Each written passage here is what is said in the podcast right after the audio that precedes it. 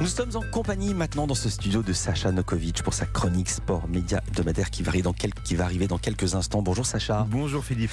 Et je salue Bruno Donnet. Bonjour. Bonjour Philippe. Tous les jours, Bruno, vous scrutez ici les passions médiatiques. Et ce matin, vous vous êtes intéressé au traitement d'un sujet qui domine l'actualité depuis de longues semaines et pour cause l'inflation. Oui, c'est une petite musique Philippe à laquelle nous nous sommes collectivement habitués tant les médias l'entonnent de concert depuis maintenant une paye.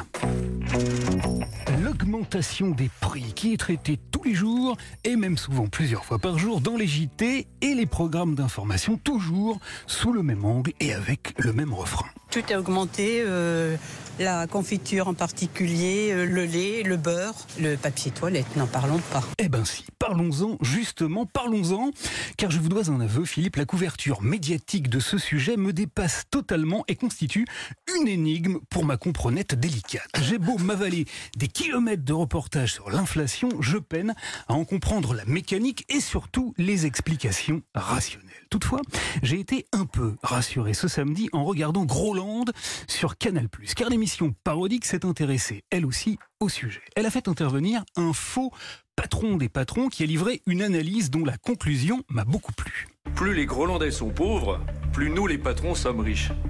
L'inflation, la crise énergétique, enfin tout ça, ça plombe le pays. Et pourtant, nos salaires explosent.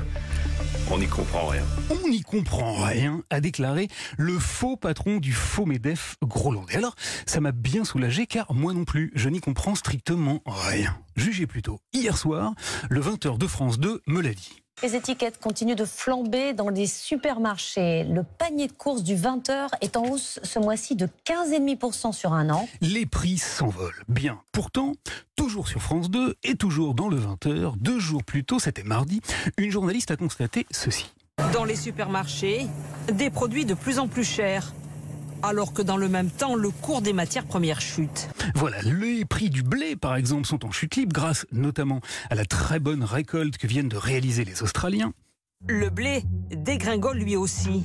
De 435 euros la tonne en mai à 280 euros aujourd'hui. Et pourtant, le prix du paquet de nouilles est en hausse. Alors, eh bien alors, comme on dit dans les JT, Alors pourquoi cette baisse n'est pas répercutée sur le prix des produits? Excellente question à laquelle j'ai cru pouvoir trouver une explication dans cette information révélée il y a une quinzaine de jours. C'est du jamais vu. Selon la lettre d'information financière vernimen.net, les sommes redistribuées aux actionnaires ont dépassé les 80 milliards d'euros en 2022. Eh oui, je me suis dit, Mazette, si les actionnaires des entreprises du CAC 40 ont récolté 80 milliards d'euros, c'est qu'il y a dû y avoir de la spéculation. Et du reste, Michel-Édouard Leclerc, le patron des supermarchés du même nom, n'a pas hésité à dénoncer publiquement les méthodes des industriels. Quand on invoque euh, l'Ukraine, euh, la guerre de l'Ukraine pour justifier euh, l'augmentation du chocolat, du café, euh, c'est vraiment du pipeau. Bref, je pensais avoir enfin mis la main sur les, comp- les coupables, ces affreux jojo d'industriels qui spéculent gaiement lorsque,